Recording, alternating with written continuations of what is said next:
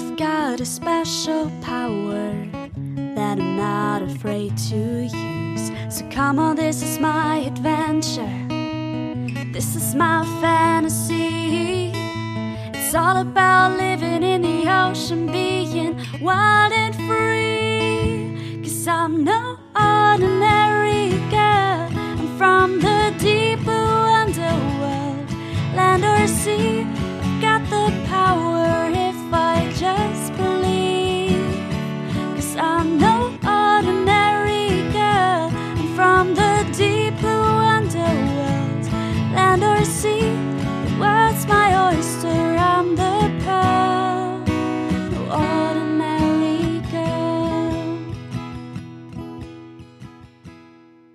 Moin und herzlich willkommen bei den drei Meerjungfrauen. Hallo. Ich bin Eva Und ich bin Anna.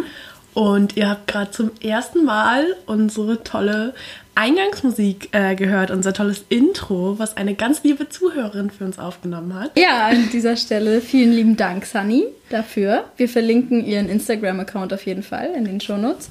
Ähm, Sunny Ax-Music heißt er. Genau, sunny.ax-musik. Guckt einfach in, in die Shownotes. Genau.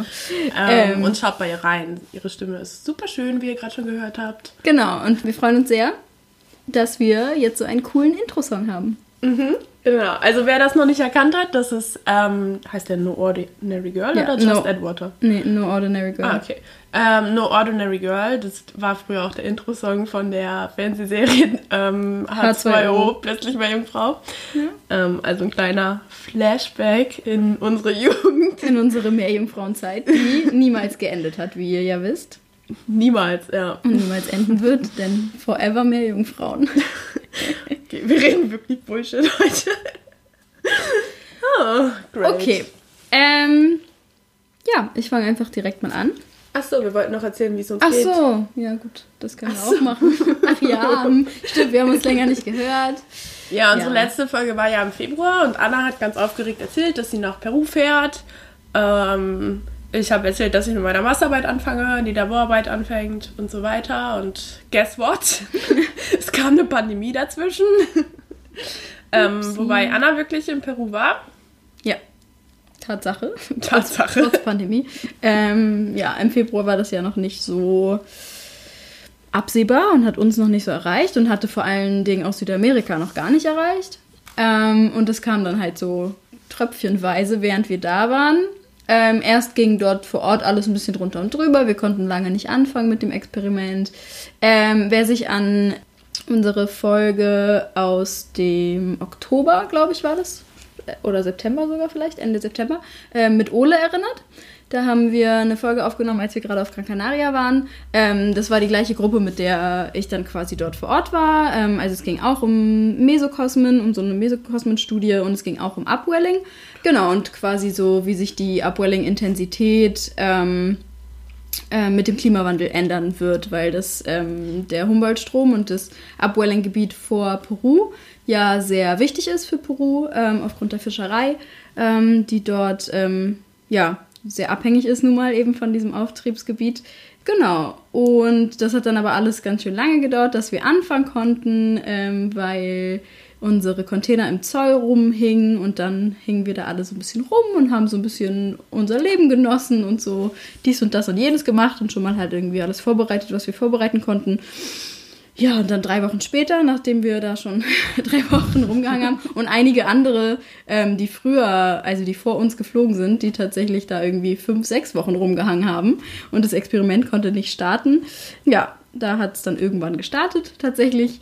Ähm, genau, das ging dann bis Anfang April und es war auch, ähm, ja, bis irgendwie Mitte März alles in Ordnung, bis dann die ersten Fälle in Peru ähm, anfingen und Peru ist nun mal ähm, anders aufgestellt als Deutschland. Dementsprechend ähm, hat der Präsident und ähm, ja, die Regierung sehr schnell die Reißleine gezogen, weil ihnen bewusst war, dass ähm, sie mit dem mit so einem Ausbruch und mit so einer hohen Infektionsrate, wie es äh, in Europa zu dem Zeitpunkt ja schon war, ähm, nicht umgehen nicht würden umgehen können, ähm, weil es einfach nicht genug Beatmungsgeräte gibt, weil es nicht genug, ähm, ja, weil das Gesundheitssystem und auch generell das ganze System im Land einfach nicht darauf ausgelegt ist. Und dann ging es sehr schnell von dem Zeitpunkt an, dass ähm, direkt eine komplette Ausgangssperre verhängt wurde für das ganze Land. Ja, wir durften, wir wurden quasi alle in Quarantäne ähm, verfrachtet für 15 Tage und das wurde dann nochmal ähm, erweitert um nochmal ähm, 14 Tage, glaube ich, oder so. Ähm, das heißt, das ganze Land war alleine irgendwie einen ganzen Monat ähm, im kompletten Lockdown. Dann kamen irgendwann auch noch Ausgangssperren dazu, also abend, dass man abends nicht mehr rausgehen durfte bis irgendwann 5 Uhr morgens. Ähm, und solche Sachen. Also es war auf jeden Fall ganz, ganz anders als hier. Ich habe das natürlich ähm, mitverfolgt, wie sich die Lage irgendwie in Europa und ähm, eben natürlich auch vor allem in Deutschland entwickelt hat. Und ja, also ich will jetzt auch gar nicht so viel, wir wollen jetzt auch gar nicht so super nee. viel auf Corona eingehen oder so, das kommt ja auch später noch. ähm, da wollen wir nachher noch ein bisschen, ähm, ja, über ähm, Studieren in der heutigen Zeit. Ja, genau. Außerdem habe ich das Gefühl, die ganzen Nachrichten sind so voll davon und man redet genau, ja. mit jedem anderen. Und ja. das erste Thema, worüber man redet, ist eben ist Corona. Corona ja. ja, aber man kann natürlich nicht leugnen, dass es irgendwie... Ähm, Gerade in unseren Köpfen ist. Ja, so, auf jeden klar. Fall. Weil ich meine, also man muss auch dazu sagen, ähm, wir haben es dann am Ende alle ähm, geschafft, quasi aus dem Land rauszukommen, aber es war auch nicht einfach. Das war halt ähm, die Bundesregierung ähm, und die ähm, Botschaften vor Ort ähm, in vielen Ländern, also ja nicht nur Peru, haben dann ja so Rückholflüge, also Evakuierungsflüge ins Leben gerufen. Und ähm, man muss, glaube ich, auch sehr dankbar sein tatsächlich ähm, der deutschen Regierung, dass das so gut geklappt hat. Weil, ja, ansonsten, die Peru hat jetzt alle Grenzen dicht gemacht. Ähm, es gehen keine Flüge mehr für ein paar Monate. Das heißt, wären wir da jetzt nicht rausgekommen, dann würden wir da jetzt rumhängen. Ja. Monatelang. Ähm, und auch ohne zu wissen, was irgendwie passiert. Unsere Visa wären ja auch irgendwann ausgelaufen. Wir waren da ja alle nur auf dem Touristenvisum, was man nicht so laut da sagen darf, aber okay. Ähm, ähm, wir stellen das ja nur ins Internet ähm, ich glaube, es ist mittlerweile allen bewusst, aus der deutschen Botschaft. Ähm, genau, also ja, das war, ähm, ja, war natürlich auch eine komische Zeit, irgendwie auch nicht zu wissen, wann man aus dem Land wieder rauskommt, ob man da jemals rauskommt, ob man wieder nach Deutschland kommt. Ähm, und ich persönlich, ähm, ja, muss sagen, ich bin äh, nicht das erste Mal in meinem Leben, also ich war auch schon, mir ist es schon immer bewusst gewesen, dass es äh, deutlich Vorteile mit sich bringt, die deutsche ba Staatsbürgerschaft zu haben. Aber da wird es einem nochmal deutlicher bewusst, dass man wirklich, also das, ja, dass man sich dann doch manchmal glücklich schätzen kann, in Deutschland aufgewachsen zu sein oder generell die deutsche Staatsbürgerschaft zu haben. Ähm, ja, weil das einfach irgendwie, es war dann irgendwann sicher. Man kommt auf jeden Fall zurück nach Hause, so, weil man wusste, wenn Deutschland das in die, ins Leben ruft, dann ziehen die das auch durch und dann holen die da auch alle raus. Mhm. So. Ähm, das war bei anderen Ländern leider einfach nicht der Fall. Wir hatten da ja auch viele mit anderen Nationalitäten, ähm, viele MitarbeiterInnen. Ähm, genau, aber auf jeden Fall bin ich jetzt wieder zurück ja. und wohne wieder mit Eva zusammen und dementsprechend äh, waren wir auch gemeinsam in Zwangsquarantäne. ja. Quasi, ähm, als ich zurückkam. Ja, und leben jetzt hier so unser Leben. Für mich war es eigentlich ein Upgrading, weil bei uns hieß es ja vorher schon am Institut, okay, geht nicht mehr hin und meine ganzen Sportkurse fielen natürlich auch weg und meine Sprachkurse und generell hat man sich dann ja auch nicht mehr mit Freunden getroffen.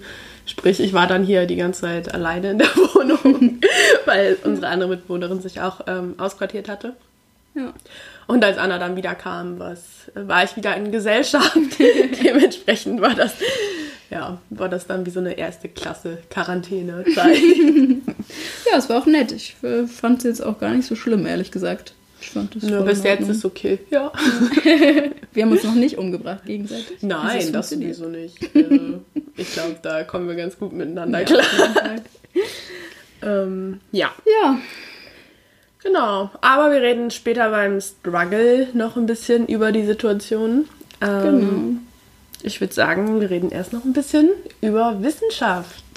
Genau, heute geht es um zwei Organismen tatsächlich. Ich stelle eins vor und dann Eva einen. Ja, wobei meiner mit so einem ja, Phänomen würde ich nicht sagen, aber mit einem ganzen Ökosystem ja. zusammenhängt. Ja, ja, genau. Und die Auswirkungen und so. Ah, ja, wir hören das später. Ich glaube, genau. du wolltest anfangen, ne? ja, ich fange einfach mal an. Ähm, und zwar habe ich bei der Recherche ähm, für meine Masterarbeit, ähm, die jetzt natürlich auch anfängt oder mit der ich jetzt quasi weitermache, ähm, äh, habe ich was ganz Spannendes herausgefunden. Ähm, und zwar habe ich mich ein bisschen beschäftigt mit, ähm, wie verschiedene Organismen quasi darauf reagieren, wenn ihr Umfeld ähm, instabil ist. Das bedeutet quasi, also wenn ähm, sie nicht wissen, was mit ihrem, ihren Jungen beispielsweise passiert. Also wenn sie in irgendeinem, wenn sie in einem Habitat sind, in einem, in einem Ökosystem, äh, in einem, ja, in einem Umfeld, das ähm, sich ganz schnell ändert, zum Beispiel. Ähm, das ist bei Zooplankton zum Beispiel oftmals der Fall, weil die ja in der Wassersäule leben ähm, und völlig abhängig sind von Strömungen. Ähm, und da ähm, bin ich darauf gestoßen, dass es ähm, ja ganz coole Tierchen gibt. Also die kannte ich auch vorher schon. Ich wusste, dass es sie gibt. Ich weil, äh, hatte ähm, ja auch tatsächlich mit denen gearbeitet jetzt in Peru. Ähm, ein bisschen unter dem Mikroskop. Ähm, und zwar nennen die sich Rädertierchen. Ähm, der wissenschaftliche Name ähm, ist Rotifera, also das ist der Stamm. Ähm, genau, und da gibt es dann natürlich ja, verschiedene Untergruppen und Unterarten. die sind sehr klein, also die gehören, wie, gesagt, wie ich eben schon gesagt habe, ähm, zum Zooplankton, ähm, können oder sind meistens so ähm, im Mittel zwischen 0,1 bis 0,5 Millimeter groß, also wirklich sehr klein. Ähm, es gibt aber auch welche, die werden bis zu Zentimetern groß. Das kommt dann natürlich auch auf ihre Größe an auf die Art, aber ihre, deren Generationszeiten sind auch nicht sonderlich lang. Also die ähm, leben vielleicht so eine Woche. Man findet sie ähm, freischwebend im Wasser, wie ich eben schon gesagt habe. Ähm, sie können aber auch festsitzen an Pflanzen zum Beispiel oder äh, am Meeresboden auch. Ähm, und zwar machen die das mit ihrem kleinen Fuß. Also die sind so aufgebaut, dass die, ähm, also auch nach Art unterschiedlich, aber ähm, die meisten haben so ähm, ja, die Form, dass sie so wie so ein kleiner Trichter sind. Und oben haben sie einen Kopf mit einem Räderorgan. Das benutzen sie halt, um sich fortzubewegen. Das kann man sich vorstellen wie so ganz kleine Ärmchen oben auf dem Kopfring sozusagen. Ähm, und damit können sie sich ein bisschen fortbewegen. Ähm, und am Fuß haben die so ein Klebeorgan und damit können sie sich an Oberflächen festhaften. Ja, sie ernähren sich von Algen, Bakterien, Detritus, also ähm, ja, gestorbenes Material, totes Material. Und sie pflanzen sich sowohl geschlechtlich als auch ungeschlechtlich fort. Und ähm, da erinnert ihr euch vielleicht an ähm, unsere sechste Adventskalender-Folge. Da habe ich nämlich ähm, von der Korallenart gesprochen, um die es auch in meiner Masterarbeit jetzt gehen soll, ähm, Pozilopora. Und da hatte ich nämlich schon von ähm, also darüber gesprochen, was Parthenogenese ist, also wie ähm, sich teilweise ähm, Organismen ungeschlechtlich fortpflanzen. Und zwar nennt man das ja auch Jungferngeburt, wenn ihr euch erinnert. Ähm, und ansonsten hört euch einfach nochmal die Folge an. Die ist auch gar nicht so lang, glaube ich. 15 Minuten vielleicht. Also ähm, könnt ihr ja mal reinhören, wenn ihr möchtet. Genau, und da, ähm, da werden eben die Nachkommen aus unbefruchteten Zellen ähm, produziert. das klingt falsch, aber sie kommen äh, quasi aus unbefruchteten Zellen. Ja, es ist ja keine Geburt, ne? Genau. Also ja, aber es sind halt entstehen. Larven, die aus ja.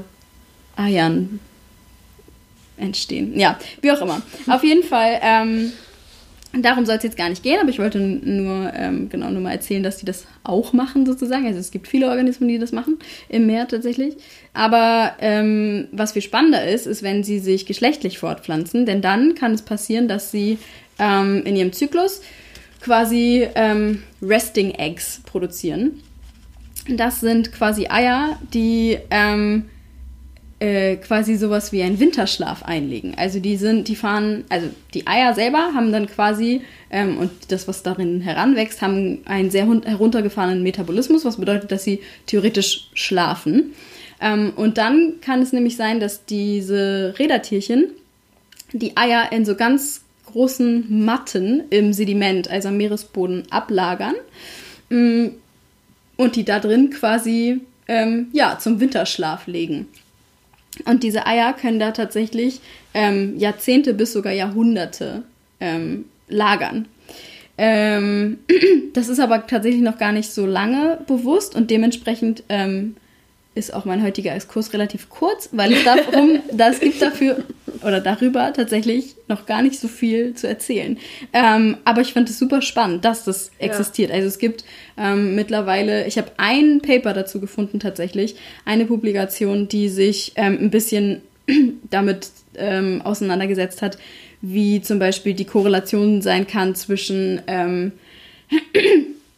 äh, wie, also wann sie sozusagen wieder ähm, dann äh, quasi ihre, also wann sie quasi schlüpfen aus den Eiern. Weil das darüber findet man tatsächlich nichts. Also man, Das muss man, ja irgendwie initiiert werden. Genau, oder? Also genau. Also es ist halt der, ähm, der Grund dafür ist ja, sie legen die Eier quasi schlafend in den Meeresboden ähm, und hoffen dann, dass ähm, quasi die Umwelteinflüsse, die ähm, unvorhersehbar sind, sozusagen ähm, vorübergehen vielleicht und dann Jahrzehnte später schlüpfen diese Eier wieder. Aber wie genau das funktioniert, was das für ein Prozess ist, der dann quasi in den Eiern abläuft oder ähm, ob es bestimmte Umwelteinflüsse einfach gibt, auf die die dann reagieren, dass sie dann wieder schlüpfen, da gibt es wirklich gar nicht viel dazu. Also es gibt wirklich wenige Publikationen mittler, also bisher überhaupt über diese, über diese Eier.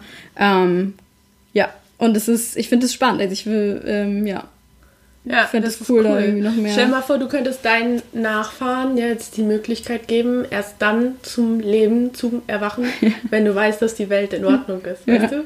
ja. Weil es gibt ja jetzt auch schon so Stimmen im Internet, die sagt, oh, kann man in diese Welt überhaupt noch Kinder Mhm. setzen und so.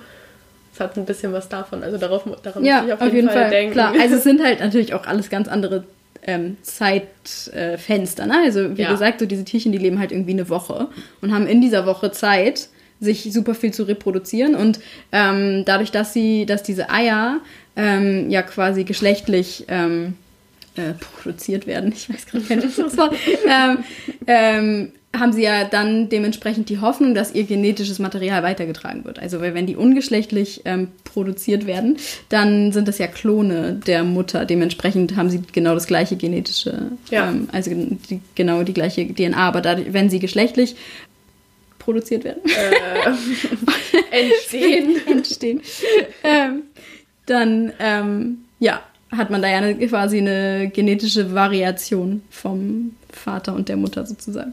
Ja, aber wenn die Ähm. bei, auf diesen Matten am Boden liegen, ne? Ja. wenn du so willst, sind die denn nicht auch irgendwie gefährdet, dass die nicht überleben? Also je länger Ja, die da leben, ist genau. dann ja die Wahrscheinlichkeit, dass die einfach Genau, also absterben. Ich habe ein, ein Paper gefunden, das sich damit ähm, auseinandergesetzt hat, wie, wie die quasi degradieren dann im Sediment. Und man merkt schon, dass ja, je länger sie quasi im Sediment verweilen, desto mehr ähm, zer, ja, zermürben die dann, wie auch immer. Also ähm, ja, die, tatsächlich ähm, kann es halt sein, dass sie dann überhaupt nicht mehr schlüpfen können. Also je Ja. länger die quasi im Sediment sind, ähm, dass sie dann die, die Fähigkeit sozusagen verlieren, dass sie dann eventuell sogar sterben. Also das, was in den Eiern ist.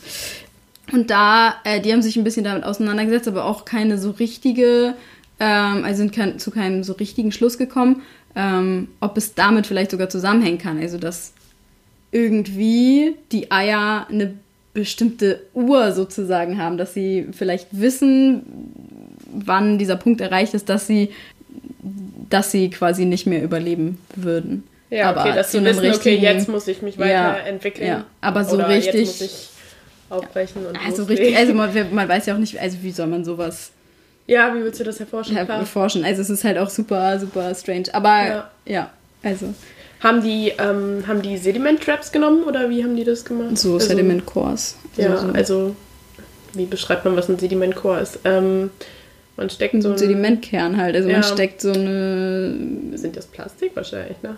mh, nicht unbedingt, aber man steckt halt so ein Rohr ins Sediment. Und genau, und dann zieht man das quasi wieder hoch Ja. und dann ähm, hat man eben... die Geschichtung, die, die, genau die Schichtung, die man auch im Sediment hat, dann quasi, weil die ja bleibt, theoretisch, Genau. in dem Kern.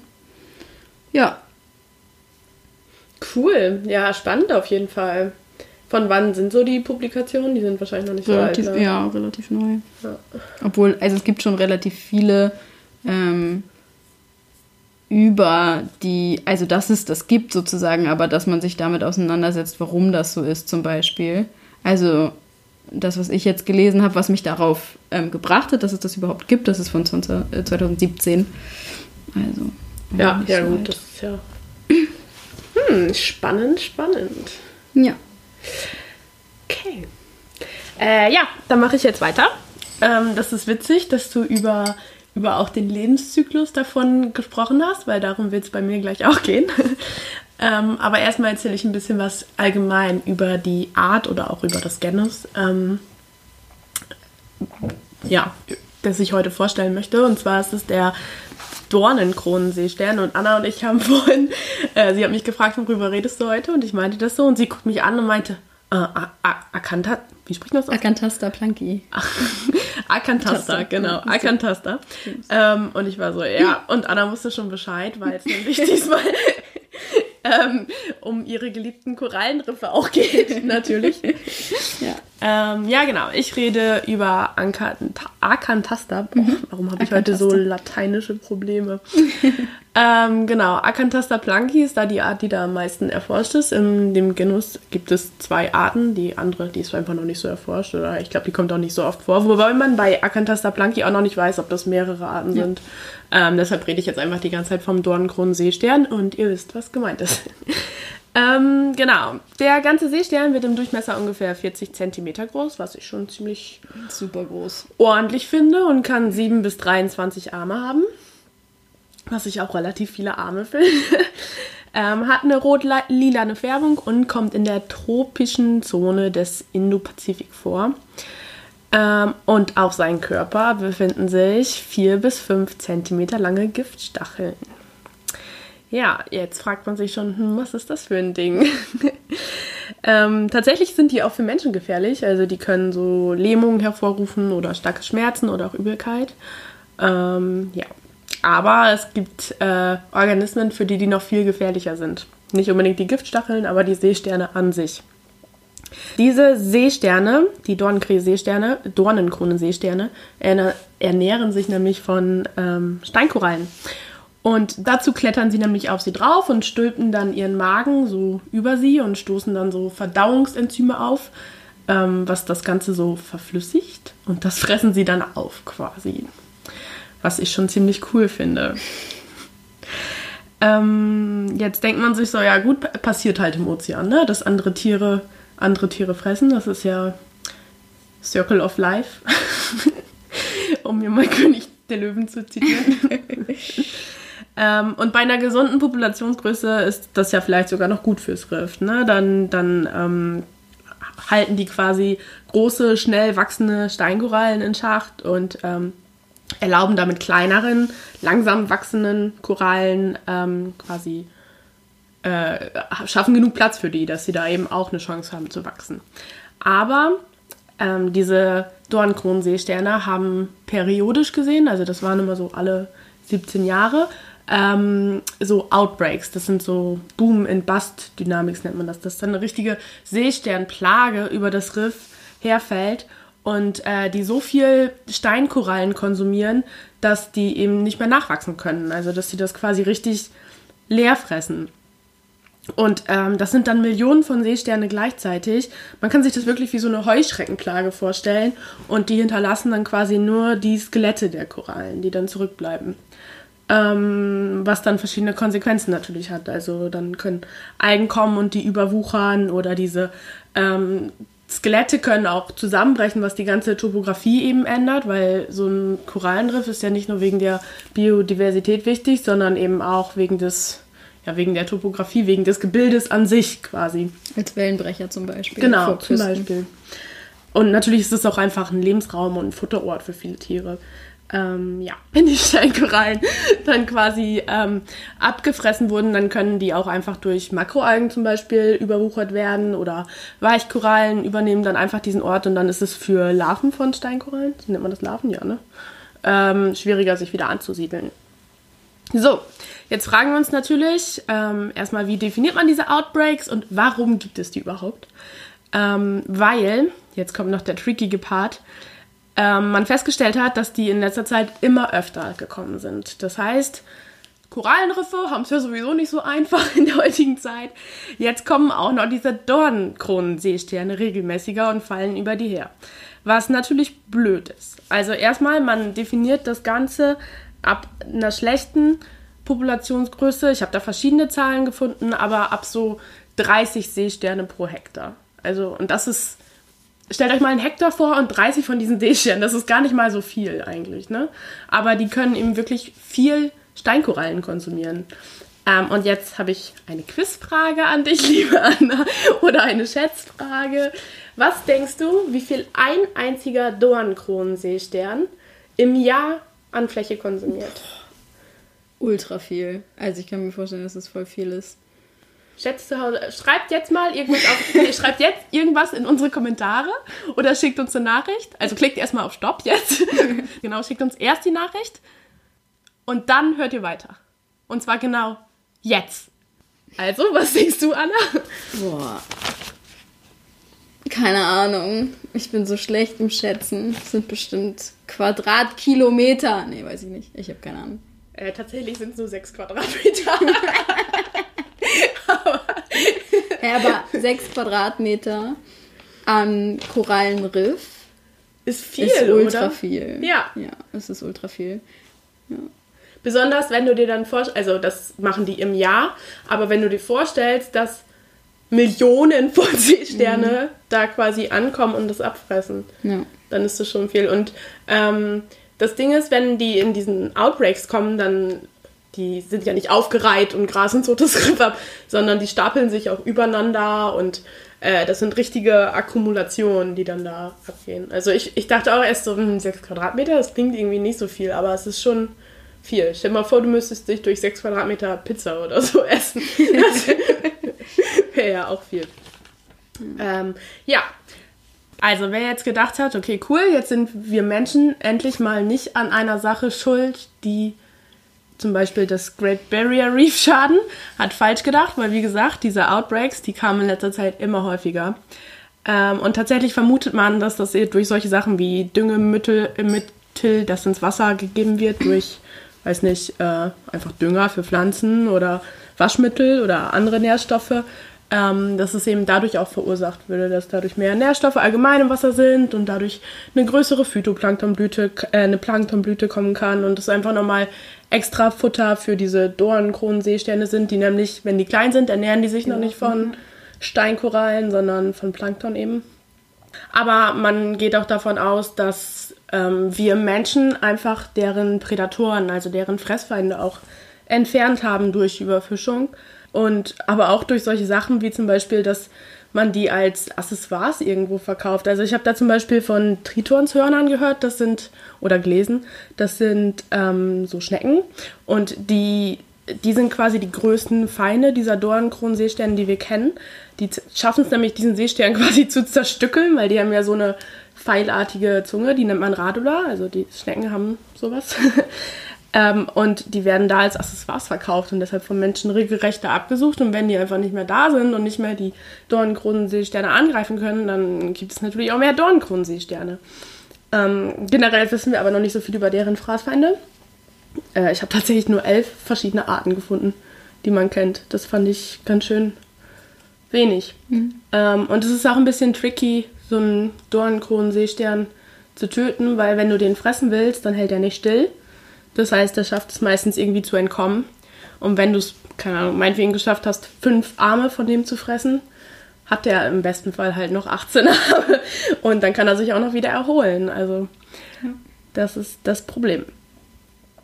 Okay, jetzt sind wir im Bilde. Nein, eine Sache fehlt noch. Der Lebenszyklus von diesen Dornkronenseesternen ist so, dass die ähm, als Larve eben planktonisch leben und dann setzen die sich irgendwann fest und ähm, ja, es sind dann erstmal in einem Juven juvenilen Stadion, aber wenn die quasi jung sind, essen die auch noch nicht von diesen Steinkorallen, sondern dann ernähren die sich von weiterhin erstmal von Algen.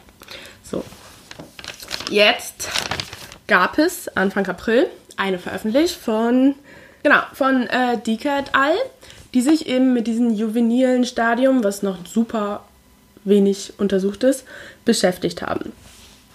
Und zwar haben die im Labor ähm, sich Dornenkronenseestern angeguckt und äh, hatten quasi zwei Gruppen. Eine Gruppe, die war, die hatte quasi so ein paar Steinkorallen direkt vor Augen und eine Gruppe eben nicht. vor Augen, äh, mit sich in diesen Tanks wahrscheinlich, also mit sich im Tank.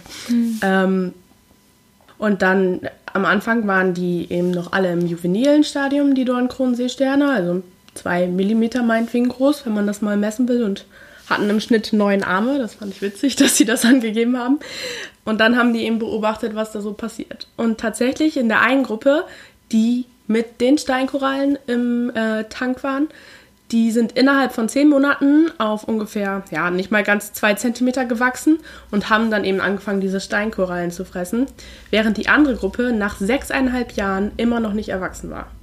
Das heißt, die sind einfach in diesem juvenilen Stadium geblieben und ähm, haben dementsprechend sich auch nicht von Steinkorallen ernährt, sondern weiter von Algen.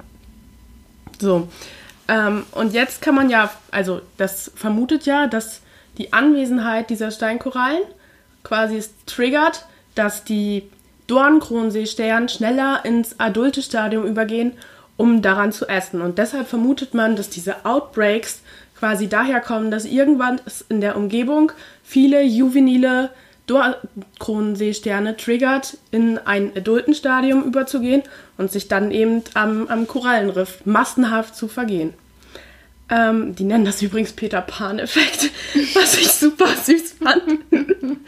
Und er könnte eben diese Boom- und Bust-Dynamik erklären. Ähm, ja, genau. Das ist so, was ich erzählen sollte, wollte. Wow. Jetzt kommt noch eine Sache dazu, und zwar, wie wir Menschen halt sind. Wir wollen natürlich ja auch das Korallenriff schützen. Weißt du, was die da gemacht haben, Anna, mit den Dornkronenseesternen? Dass Im- sie die ähm, gepickt haben und dann quasi ähm, Vergiftet? Toxine eingespritzt Genau. haben. Ja. ja, also die haben 2013 damit angefangen, glaube ich, dass die richtige Taucharmees da losgelassen haben, die dann eben in jeden einzelnen Arm, war das damals noch, ähm, Gift in diese Dornenkronenseesterne Gespritzt haben. gespritzt haben. und halt immer auch mit Abstand, ne? Also das sind dann quasi so wie so Müllzangen, die sie, womit sie dann die, die Seesterne aufpicken und dann mit so einem noch längeren Arm eine Spritze quasi da rein Ja. stecken, weil die die natürlich auch nicht berühren können. Ja, klar. Ähm, das hat aber nicht so richtig was gebracht, habe ich gelesen. Ähm, Dann irgendwie zwei Jahre später haben die ein Gift entwickelt, womit man das, da musste man das auf jeden Fall nicht mehr in den ganzen äh, Seestern injizieren, sondern nur, also nicht in jeden Arm, sondern es reicht in einen Arm, genau. Ähm, und mittlerweile arbeiten die an Robotern, die das Echt? Das machen. wusste Ja, das habe ich nur so kurz gelesen, aber das fand ich auch cool. Allerdings, mit dem, was ich gerade erzählt habe, vermutet man, dass wenn eben man viele adulte Tiere tötet, dass es quasi auch sowas wie ein Trigger sein könnte, weil eben dieser Fraßdruck ähm, weg ist. Das, und das könnte wiederum ganz viele Juvenile triggern, in wir, den mhm. adulten Stadium überzugehen und dass die dann quasi wiederkommen und es wahrscheinlich zu einem noch größeren ähm, Outbreak, zu einer noch größeren Plage von diesen Dornenkronenseesternen kommen kann. Ja. Also wir sehen, man hat diese Richt Dynamik noch nicht so richtig Verstanden. verstanden und es gibt ganz viel, was damit reinspielt und was einfach noch ganz wenig untersucht ist, weil diese gerade dieses juvenile Stadium ähm, und so ein Juveni juveniles Stadium von marinen Weichtieren, das ist eigentlich immer das Stadium, was am meisten gefährdet ist, ne? wo am meisten absterben, was sowas wie so ein äh, Bottleneck nennt man das ja im Englischen ähm, ist quasi, wo wo das Tier erstmal überleben muss, damit es weitermachen kann. Aber scheinbar scheint irgendwas die festzuhalten, wie bei dir mit den Eiern so, bis es cool ist, dass die im adulten Stadium weiterleben. Ja. Was ich noch gelesen habe, das fand ich ganz spannend, eine Professorin war es, glaube ich, die auch mit an diesem Projekt mitgearbeitet hat. Äh, ähm, sie meint, wahrscheinlicher ist es, also sie hat die Vermutung, dass wir irgendeinen Organismen entfernt haben, der eigentlich diese Population in Schach gehalten hat. Und wir wissen selber gar nicht, welcher das war, meint sie. Und dass es dadurch durch diese, zu diesem Boom- und Bust-Verhältnis kommt. Und dass es eben auch zum Beispiel sein kann, dass das ein Organismus war, der irgendein Stadium ähm, dieser Dornkronenseesterne in Schach gehalten hat, das, das noch gar nicht so gut untersucht ist. Und nicht eben diese adulten Tiere, so, weil die ähm, haben ja scheinbar nicht so viele Fraßfeinde. Ja, und das ist schwierig, weil den können wir dann ja nicht wieder zurückbringen, Ja. weil wir nicht wissen, was wir da weggenommen haben. So. Ja. Ich könnte mir halt auch vorstellen, dass es ein Fisch war. Oder Fische sind, die diese Larven fressen, weil die Larven müssen ja relativ. Ja, gut, das sind ja einfach planktonische Larven, ne? Ja, Ja, das eben. klar kann das gut sein. Und von denen haben wir ja genug weggefischt. ja, das auf jeden Fall. Ja. Genau, ähm, unseren Korallenriffen geht es nicht gut. Und diese das Grundsicht machen es nicht besser. Das Paper hieß übrigens The Hidden Army, die versteckte Armee. Das fand ich super. Nice. Ähm, ja, Ja, richtiges Sheer-Up-Thema. ja. Es macht besonders viel Spaß, wenn man vorhat, in Korallenriff-Ökologie einzusteigen in seiner Karriere. Ähm, weil man immer nur von allen Seiten hört, oh, mach das nicht, die sterben sowieso. da gibt's nichts Echt? zu tun. Ja. Okay. Ja, aber letztendlich, gerade so in halt schwierig. Ja, Conservation-Maßnahmen genau. und so gibt es dann ja viel zu tun. Ja, Andererseits sieht man auch hier, ne, es ist noch so vieles einfach unerforscht Unerforscht, da. Ja. Ja, ist halt die Frage, wie viel uns das helfen kann. Ne? Ja, das stimmt. Das muss man halt, glaube ich, auch immer sich vor Augen halten, wie viel die einzelne Forschung, keine Ahnung, an einem Korallenriff ähm, jetzt auswirken kann, wenn wir wissen, was wir tun müssten Und in es der nicht getan Welt wird. und es ja. nicht getan wird. Ja, genau. Ja. Ja, aber ja, es ist äh, generell glaube ich, dass die Korallenriffforschung im Moment ein sehr deprimierender Sektor ist, weil Mhm. es, deswegen geht halt auch alles im Moment in Richtung ähm, ja, Restoration und sowas, ne? Also Ja. Assisted Evolution, Assisted Migration und sowas, um denen quasi zu helfen, um die ja, umzupflanzen, um äh, die im Labor so vorzuzüchten, dass sie ähm, hitzeresistent sind und die dann quasi, also so die, deren, deren Zooxanthellen, deren Symbionten vorzuzüchten, um die dann einzupflanzen und solche Sachen. Also da geht es halt im Moment, das ist halt so die Richtung, habe ich das Gefühl, in die Ja, Angriffökologie im Moment geht. Weil, ist ja auch logisch, ne? klar, das ist der. Äh, große Elefant im Raum, ne? Ja. Also wenn man über Korallenriffe spricht, Ja. denke ich einfach mal. Ja, ich habe mir auch Notizen gemacht und dachte so, oh, heute mache ich Anna richtig gute Laune. also ich meine, du kanntest den Dornkronseestern ja schon, aber trotzdem. Ja, ja. Okay, dann machen wir mit einem richtig guten Thema direkt weiter. Heute ist es sehr spaßig. Falls ihr uns heute anhört, um bessere Laune zu bekommen, hm, sorry to disappoint. Ja, ähm, wir wollten nämlich in unserem Studienstruggle tatsächlich doch nochmal wieder über Corona reden. Aber ähm, natürlich nicht über die Pandemie an sich, sondern was das für Studenten bedeutet, weil äh, wir ja auch nicht in die Uni dürfen und unser Institut ist auch dicht, wenn man so will. Also die ersten dürfen jetzt wieder ins Labor, aber natürlich alleine und mit Schichtplan und bla bla bla. Genau, und dementsprechend also sind wir auch die ganze Zeit zu Hause und versuchen von hier zu studieren, was für uns vor allen Dingen heißt, weil wir beide schreiben gerade im Moment nur noch unsere Masterarbeit und haben nicht mehr so richtig Vorlesungen, dass wir quasi betreut werden über ähm, digitale Systeme, über Telefon, ähm, Skype ähm, Ja. und so weiter und so weiter. Was glaube ich noch okay ist. Also Ja. bis, für mich ist bisher alles so gut. Aber natürlich sind wir gerade in unseren Methoden auch eingeschränkt, was wir für unsere ähm, Projekte machen können, weil wir eben nicht ins Labor können. Naja, ähm, long story short. Nein, wie sagt man das? Ja. Sagt man das so? Ja. okay. Wenn es das ist, was du sagen willst. Ich glaube schon. Ich wollte eigentlich nur darauf hinaus, dass wir über die Situation der Studenten während dieser Pandemie reden wollen, aber wir selber gar nicht so viele Vorlesungen haben. Genau. Ja. Und dementsprechend gar nicht so viel sagen können. Richtig. Ähm, ja, und deshalb haben wir die Hilfe unserer Freunde hinzugezogen. Ja, was Anna und ich vielleicht ganz kurz noch sagen können, wir machen beide einen Sprachkurs und den Ja. machen wir auch zum ersten Mal quasi über, Online. Ja. online. Ähm, was ich noch ein ganz bisschen befremdlich finde, aber meine Lehrerin gibt sich viel Mühe, muss man sagen. Ja, Also, unsere auch, auf jeden Fall. Also Ja. bei uns läuft das über Big Blue Button, bei euch über Zoom. bei uns ist es über Zoom, ja. Ja. Ja. Genau, hat auch alles irgendwie, glaube ich, so Vor- und Nachteile. Aber man muss auch dazu sagen, bei Eva ist es so, dass ihr euch alle seht. Ne? Also ihr habt das Video Ja. angeschaltet und man sieht sich halt. Wie viele seid ihr? Boah, wir sind 30 oder Ja, so. Es ist echt viel. Das kann ich mir halt vorstellen, dass das super anstrengend ist, weil wir sind, glaube ich, pff, 10, 15 Leute, aber sie hat die Videofunktion ausgestellt und ehrlich gesagt finde ich das ganz gut, wenn man sich auch nicht kennt, dann wird man, glaube ich, ist man, glaube ich, voll abgelenkt von irgendwie den Videos von ich weiß allen ja nicht, wie Menschen, es dir die geht, aber ich gucke mir dann auch immer die Hintergründe. Ja.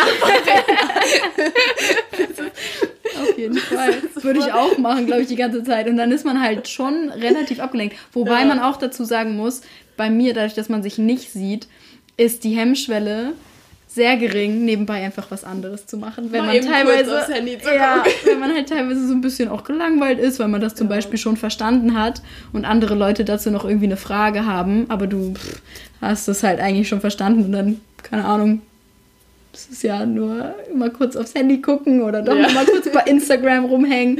Und dann hat man aber die nächste Frage nicht mitgekriegt und dann ist man so, oh, oh, oh, sorry. Ja, Das ist mir auch schon Klar. passiert. Ja, also es hat alles, glaube ich, so seine Vor- und Nachteile. absolut. ja, obwohl Genau. diese, also diese Plattform, vielleicht aus unserer persönlichen Erfahrung, ich fand, finde es bis jetzt ganz okay, weil sie hat, schickt uns dann auch immer so in Gruppenräume bei Gruppenarbeiten, was also es ist halt auch einfach ne, bei Sprachlernkursen dann, Ja. das lebt ja davon, dass du sprichst und machst und so. Ähm, diese, das finde ich eine coole Funktion, dass sie das machen will. Ja, das machen wir auch und das ist schon ganz hilfreich auch. Ja, genau. Ist ein bi- Das Einzige, was halt ein bisschen schade ist, dass sie dann halt quasi nicht überall sein kann. Ne? Also sie muss dann quasi so die Räume nach und nach besuchen. Ja. Was, naja, aber gut. Ja, Man also an sich- sich da irgendwo gut. Ja, ich finde ehrlich gesagt, das ist eine ganz gute Lösung, weil zum Beispiel, ähm, also ich wollte auch eigentlich, oder ja, mach's so halb im Moment, ähm, noch einen anderen Sprachkurs weitermachen. Ähm, und da haben wir zum Beispiel keine ähm, Online-Version. Sie schickt uns einfach jede Woche ähm, so zwei, drei Aufgaben per E-Mail. Ähm, also das, das ist halt der Kurs. Ich glaube, der kann nur irgendwie auch so laufen, weil sie uns alle eh schon kennt, weil wir schon länger diesen Kurs machen und es sind immer die gleichen, die quasi ein Level höher gehen sozusagen. Also das ist ein Griechisch-Sprachkurs und im Griechischen hier in Kiel sind halt, sitzen halt viele Leute, die ähm, das auch wirklich studieren. Also die entweder irgendwas in Richtung griechische Philologie oder Romanistik oder irgendwas studieren. Ähm, und dementsprechend, äh, das, ja, kennt man sich auch irgendwie schon im Kurs. Und ich glaube, also ich glaube, sonst würde man das auch nicht machen, weil der andere Kurs, den ich mache, das ist ein Spanisch-Sprachkurs. Und da, ähm, also ich zumindest bin da auf jeden Fall neu und ich glaube auch viele von denen, die dort dabei sind, die kennen sich auch nicht unbedingt Aber bei mir in. Norwegisch kennen sich auch alle. Ich glaube, die studieren alle Skandinav Ja. Skandinavistik, Navistik, ja. Skandinavistik zusammen oder so, ja. Weiß ich, aber ist auch okay. Ja, genau. Also ich glaube, es kommt halt so ein bisschen drauf an. Wir sind doch nur irgendwie, keine Ahnung, fünf, sechs Leute vielleicht bei diesem Griechisch-Sprachkurs, weil das ist halt der fortgeschrittene Kurs und in dem Anfängerkurs sind halt ultra viele Leute drin. Ich weiß nicht, wie sie das da handelt. Ähm, auf jeden Fall, uns gibt sie halt immer nur, schreibt sie uns jede Woche eine Mail. Ähm, ja, und schickt halt irgendwie Aufgaben und die kann man ihr dann halt schicken. Die habe ich halt bisher natürlich noch nicht gemacht, so, weil es halt, da hat man nicht so dieses, ah, jede Woche setzt man sich halt für zwei Stunden Aber, vor den PC. also, ähm, unsere Norwegischlehrerin, die schickt uns auch immer Sachen. Also, und wir müssen so ein Kinderbuch lesen und Arbeitszettel dazu machen und so. Und sie sagt immer eine konkrete Deadline und dann müssen wir ihr das Ja. auch schicken. Und das stresst mich wirklich. Echt. Okay. Ich fühle Aber mich ich- wie in der Schule. ich hab- also so richtig Ja. Hausaufgabenkontrolle. Aber ich, Ich habe andererseits halt das mache ich es Gefühl, dadurch. Ne? genau, ich habe halt das Gefühl, so beim Spanischen haben wir das ja auch. Wir ähm, kontrollieren dann jede Woche, also wir haben nur jede Woche einmal ein Treffen und ähm, wir kontrollieren dann gemeinsam die Hausaufgaben. Und wenn du die halt nicht hast, dann ist halt blöd so, weil sie auch manchmal einfach die Leute dran nimmt, quasi in ihrer Liste, einfach die Leute abarbeitet. Ähm, und bei dem Griechischkurs ist es halt so, sie hat halt keine Deadline, weil sie auch selber, ähm, sie ist gar nicht unbedingt von der Uni. Also ich glaube, sie ist ähm, mittlerweile schon in Rente und macht das halt nur aus Spaß sozusagen noch Ja. weiter. Ähm, ja, und hat dann auch nicht immer alle Infos, weil sie hat auch bis zuletzt noch gesagt, so ja, vielleicht können wir uns ja bald wieder treffen.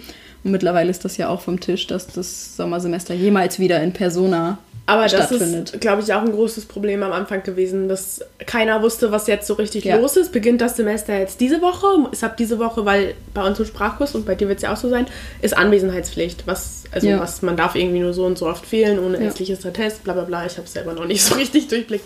Ähm, aber äh, deshalb war sie so, ja, ich glaube, diese Woche zählt die Anwesenheitspflicht noch nicht und so, aber sie, wu- also, die wussten das alle selber noch nicht so genau. Mhm. und klar, die müssen sich auch in diese ganzen Plattformen, das ist auch neu für alle Lehrer. Also Ja. für die, die nicht so affin mit sowas sind, das ist eine echte Herausforderung, glaube ich. Naja, okay. Also Anna und ich haben nur ähm, Sprach. nur Sprachkurserfahrung.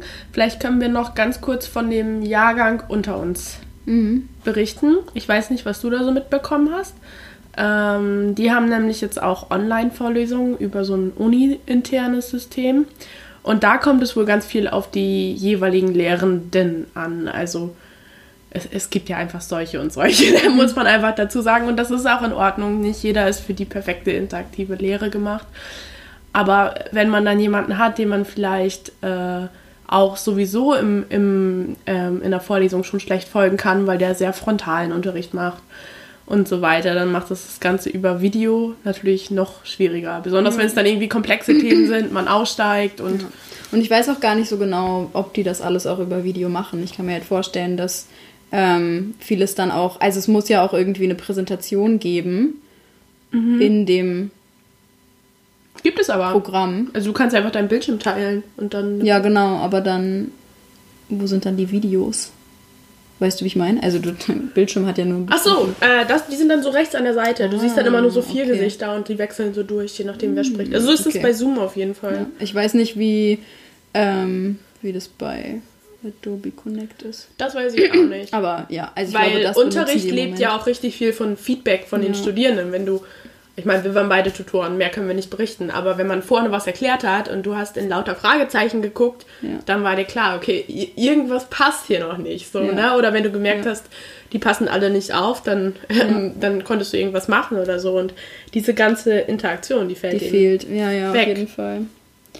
Ja, es ist bestimmt auch für, für die Lehrenden sehr schwierig, eine Oh, schwierige total. Zeit im Moment. Also man merkt es, auch bei uns im Spanischkurs merkt man das oftmals, dass sie echt ein bisschen frustriert ist manchmal, weil sie denkt, also oder weil man merkt, dass sie, glaube ich, ja, lieber in Persona sich treffen würde, was ja auch Sinn ergibt. So, ich finde es auch, ähm, ja, ist natürlich irgendwie, also es geht schon was verloren. Aber also ich persönlich für mich im Moment finde das voll in Ordnung und ich finde, dass ähm, das ganz gut gelöst wurde, so von den meisten ProfessorInnen, wie ich das so mitbekommen Ja. habe. Aber, Aber wir kriegen Ja. auch nur eine ganz, ganz kleine Schnittstelle Genau, mit. Das ja. muss man also wirklich dazu sagen. ja, Ja, das stimmt. Ähm, naja, auf jeden Fall haben wir aufgerufen, genau. wir haben schon voll viel geredet darüber, ähm, haben wir aufgerufen, dass ihr uns mal so ein ganz bisschen von den Erfahrungen schreibt und schickt und vielleicht auch, was sonst so äh, diese Corona-Pandemie mit eurem Studium gemacht hat. Da ist Genau. ja schon einiges passiert. Ähm, Genau. Willst du anfangen oder? ja, ich kann einfach mal so ein paar Schnittstellen hier vorlesen und dann quatschen wir darüber. Und zwar hat uns eine andere Anna geschrieben, ähm, dass sich diese ganze Krise tatsächlich nicht nur auf dieses Semester, also dieses Sommersemester, ähm, sondern auch auf das letzte ausgewirkt hat. Da hatte sie nämlich einen Studiengang, eine relativ große mündliche Prüfung, die man absolvieren musste. Und weil diese so aufwendig ist, wollte sie eben den Zweitermin machen, wie wir das alle schon kennen, auch aus unserem Leben, dass man dann eine Prüfung auf den Zweitermin schiebt, ähm, der dann aber natürlich Ende März war. Und sie hatte seit Ende Februar dafür gelernt und es kam, wie es kommen musste. Und eine Woche vor dem Prüfungstag wurde die mündliche Prüfung auf bis jetzt unbestimmte Zeit verschoben. Was super frustrierend ist. Ja, ich habe hier in Kiel auch schon von zwei, drei Leuten gehört, dass Prüfungen abgesagt wurden tatsächlich. Ja. Ja, bei uns im Studiengang auch. Echt? Ja. Also zumindest. Wir haben ja keine Prüfung mehr, Eva. Ja, genau. ich Also, habe ja nichts mitgekriegt. nee, ähm, ja. Bei uns im Jahrgang da runter, ja. oder wie? Marvin zum Ah. Beispiel, der hatte eine Prüfung Ende März auch, glaube ich, und die wurde auch abgesagt. Grüße gehen raus an Marvin. ähm, ja, hm. Weiß ich nicht, aber muss. Ich hätte gedacht, dass die Uni dann irgendwie vielleicht sicherstellen muss, dass es irgendwann jetzt noch stattfindet. Weißt du? Ich habe Aber keine Ahnung, wie das da geregelt ist. Ich habe mich damit auch nicht weiter auseinandergesetzt. ja, ist ja auch nicht so relevant für uns. Sorry, Aber- Marvin. Sorry, Marvin. Kannst du uns ja mal schreiben, falls du das hörst, was sich da Ähm. ergeben hat. Genau. Ja, und tatsächlich wurde bei der Anna, die uns geschrieben hat, ähm, der Beginn des Semesters nach hinten verlegt, drei Wochen. Und jetzt findet halt auch alles online statt. Sie sagt auch, es gibt Zoom und ein paar wurden quasi vorher aufgenommen, die Videos, oder es wurden halt Lehrmaterialien hochgeladen. Ähm, kannst du dich erinnern, an unsere Chemievorlesung. Selbstverständlich. Die du immer nur zu Hause gestreamt hast, weil Das du keinen Bock hattest, in die Uni zu gehen. Echt ein Problem. Also, Chemie im ersten Bachelorsemester war das. Ja. Und das war ein riesiger Experimentierhörsaal und wir waren nicht nur die Umweltwissenschaftler, sondern eben auch Chemiker äh, Chemiker und Biologen. Biologen. Ja, Ja. genau. Ähm, und die, die das eben noch alles auf Lehramt studieren, ne? nicht nur die Fachstudenten. Das heißt, eine Unmenge Studenten, ja. genau, die eben diese Vorlesung besuchen mussten. Und in Experimentierhörsaalen ist es so, du kannst dich da nicht irgendwie auf den Boden setzen oder so und zuhören, sondern die Fluchtwege müssen offen bleiben, ne? was ja, auch irgendwie Sinn macht. Das ist ja gut, dass es solche Regeln gibt. Aber dadurch konnten eben nicht alle Studierenden in diesem Hörsaal Platz finden und die haben das dann so geregelt, dass die Vorlesungen aufgezeichnet wurden und das Ganze hochgeladen wurde. Ähm, jetzt muss man dazu sagen, ich weiß gar nicht, ob sie um 8 Uhr morgens war oder. Ich Doch, glaub, eine war um 8 und eine war um 10. ja, genau. Und für hochmotivierende Studierende wie mich war das nicht Grund genug aufzustehen, wenn ich wusste, dieser, die ganze Veranstaltung wird auch aufgezeichnet und hochgeladen. Muss man auch dazu sagen, also ich bin immer noch erstaunt von mir selbst. Ich war bei jeder Oh einzelnen Gott. dieser Vorlesung und man muss dazu sagen, die morgens um 8 Vorlesung war mittwochs und mittwochs im ersten Semester hatten wir von 8 bis 8 Uni. Ja. Und ich war jeden Tag da. Ich bin selber noch erstaunt von mir. Das würde ich jetzt nie wieder machen. Ich bin immer noch total überzeugt, dass ich es richtig gemacht habe und nicht hingegangen bin.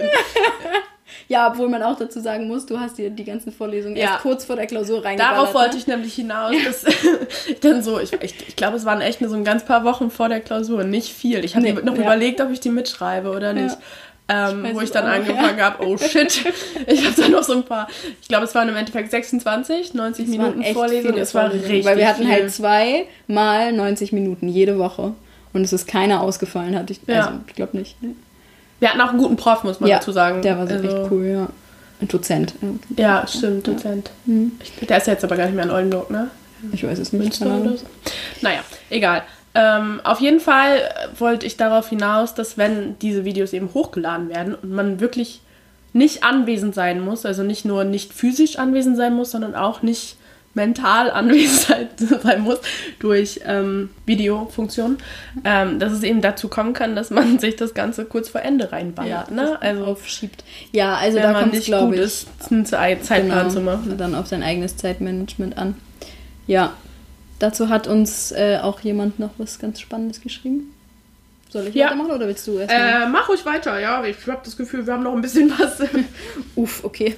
Ähm, ja, genau. Und zwar ähm, hat Easy uns geschrieben.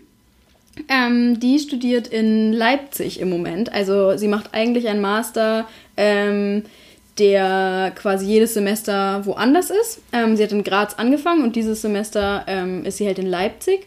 Und dort ähm, ist es wohl so, dass ihre Vorlesungen, die sie hat, ähm, alle hochgeladen werden ähm, und aber in unterschiedlichen Formaten. Und da, ähm, also sie hat es auch, uns auch sehr ausführlich ähm, erzählt. ähm, vielen Dank schon mal, Easy. Danke, und zwar, Easy. Äh, genau, ähm, ist es da nun mal so, dass ja diese, diese unterschiedlichen Formate haben natürlich auch alle irgendwie Vor- und Nachteile, weil sie hat zum Beispiel erzählt, ähm, dass einige ProfessorInnen ähm, die Folien und dazu eine Audiodatei hochladen. Ähm, Das dann quasi wie, als wäre sie aufgezeichnet sozusagen währenddessen, dass du dann quasi die Folien durchgehen kannst und dabei ähm, das Aufgenommene, die Audiodatei, wie der Professor, die Professorin diese Vorlesung gibt, ähm, abspielen kannst. Und ähm, genau, und sie meinte, das ist halt super cool, wenn man sich das dann, wann auch immer man will, anhören kann, wenn man eben ein gutes Zeitmanagement hat, glaube ich. Also ähm, genau, wenn sich das dann alles zum Ende hin irgendwann vor der Prüfung anhäuft, ist es natürlich auch nicht so gut. Ähm, aber an sich, das Format ähm, ist halt cool, weil man, ja, man kann sich anhören, wann man will, man kann auch stoppen, man kann Pausen machen, äh, man kann zurückspulen, wenn man irgendwas nicht verstanden hat und so. Und das ist halt, ähm, ja, ist ja genauso wie bei dieser, bei der Videofunktion auch. Ähm, Genau, aber einige ProfessorInnen machen es halt so, dass ähm, sie die Folien hochladen und dann halt einfach mit Kommentaren dazu. Ähm, und ich weiß nicht, wer das kennt. Vielleicht, ähm, ja, also generell bei ähm, beim Lernen für Klausuren zum Beispiel. Ähm, man hat nur die Folien vom Prof oder von der Professorin, weil man beispielsweise in der Vorlesung nicht war. Ist nicht immer so einfach, finde ich Ja. persönlich auch. Also wenn man in der Vorlesung selber nicht war, ähm, man kann über Vorlesungen sagen, was man will, aber ich finde, bei einigen ProfessorInnen ähm, sind auch die Kommentare einfach nicht gut genug. Die Präsentation ist nicht gut genug gemacht, vor allem wenn da viele Grafiken oder sowas Genau, drin das sind. Ding ist auch, ich finde manchmal äh, Präsentationen schon gut, wenn da einfach ein Bild ist und Ja. jemand was dazu erklärt. Das ist eine gute Präsentation, wenn du folgen kannst und Ja, alles. Es ist ja. nur nicht gut, wenn du nur mit dem Folienbild das Genau. nachher nacharbeiten Ja, genau. und nicht mehr weißt, was der Kontext Vor allem, war, was die Hintergrundinfos wenn du nicht mal weißt, woher diese Grafik kam zum Beispiel, wenn die da keine Quellen zum Beispiel haben, dann Genau. weißt du nicht mal, woher die Grafik ka kam, du kannst das nicht mal selber nachlesen. Ähm, ja, das stelle ich mir auch sehr schwierig vor, wenn du halt nur die Folien hast. Ähm, und dann meinte Easy tatsächlich, ähm, dass einige ProfessorInnen auch nur die Folien ganz ohne Kommentare hochladen. Und das ist halt noch schwieriger. Ähm, ja, wobei sie auch erzählt hat, ähm, was ganz cool ist, sie hat ähm, der Person tatsächlich eine E-Mail geschrieben. Ähm, ja, und da wird jetzt wohl auch dran gearbeitet, dass die Ach, Person echt? dann ja das besser hochlädt. Was auch ganz cool ist auf jeden Fall. Also ich glaube, Ja. da man kann auch sprechen mit den ProfessorInnen. Also das muss man, glaube ich, auch immer im Hinterkopf behalten. Das sind ja auch nur Menschen und wir wissen alle gerade im Moment nicht, wie wir mit dieser Situation Ja. umgehen sollen. Und vielleicht war diese Person sich dem einfach gar nicht bewusst, dass es dann irgendwie schwierig ist, damit zu lernen und oder so. ganz ehrlich, wenn ich das in irgendeinem einem Modul sehe, dass es richtig gut läuft, warum nicht die anderen darüber informieren? Okay, der macht das so und so, wäre Ja, das genau. nicht eine Möglichkeit für sie, das auch zu machen? Genau, ja. Ja, genau. Ähm, ja, und dann hat Easy uns noch erzählt, ähm, dass, genau, dass, dass dieses Format, also zum Beispiel, wenn das jetzt irgendwie mit Folien und Audiodatei hochgeladen wird, halt super gut funktioniert für die Vorlesung. Ähm, aber dass ihre Seminare, die sie auch haben sollte, bisher tatsächlich noch gar nicht gestartet sind und sie da halt dann auch jetzt noch nicht so viel sagen kann. Ähm, ja, genau. Und dass natürlich alle Feldarbeiten ähm, abgesagt wurden bisher und auch leider bisher ähm, ohne irgendwie Alternativtermin. Ja. Ähm, ja, eventuell, ja, kann da irgendwie was gemacht werden, dass die dann alleine ins Feld gehen und die Professoren geben dann irgendwie Aufgaben oder so, aber ja, das ist halt natürlich auch irgendwie blöd und auch tatsächlich ist es wohl sehr unklar im Moment noch in Leipzig wieder, ähm, die, also was mit den Klausuren passiert, wann die geschehen, wie das alles geschehen soll. Ähm, ja, und dazu, also noch ein kleiner persönlicherer Teil, hat sie noch erzählt, dass es natürlich auch schade ist, jetzt in eine neue Stadt zu ziehen Ja. ähm, weil sie ja gerade erst neu quasi in Leipzig angekommen ist und theoretisch das Jahr für sie, weil sie eben in Graz diesen Master gestartet hat, ähm, jetzt wie ein Erasmus-Semester ja ist. Ähm, und sie dementsprechend, also ja, man, man kennt das ja oder man hat es vielleicht gehört, wenn man selber noch nicht im Ausland war im Studium. Aber ein Auslandssemester ist halt an sich ja was super Spannendes und es lebt sehr viel davon, dass man neue Leute kennenlernt. ja, also es wird doch gesagt, beim Auslandssemester geht es nicht um Studieren. So. Ja, also ich, genau, also es kommt, glaube ich, drauf an, weil der, der Master, den, den Easy macht, ist sehr, ähm, ist ja darauf ausgelegt, dass jedes Semester irgendwo anders passiert. Ja, okay. ähm, ich glaube, da, da ähm, sind die dann schon ganz gut abgestimmt auch auf, mit den Inhalten. Ähm, aber an sich, man zieht halt in eine neue Stadt so. Also ähm, ja, für Easy ist es auch das erste Mal, dass sie jetzt in Leipzig ähm, Ja. lebt. So, ich stelle mir das auch blöd vor, in eine neue Stadt zu ziehen und dann fehlen halt so ein bisschen die persönlichen Interaktionen, weil du ja auch niemanden kennst. Ja, und du kannst die Stadt nicht kennenlernen. Und du kannst die so, Stadt nicht kennenlernen, genau.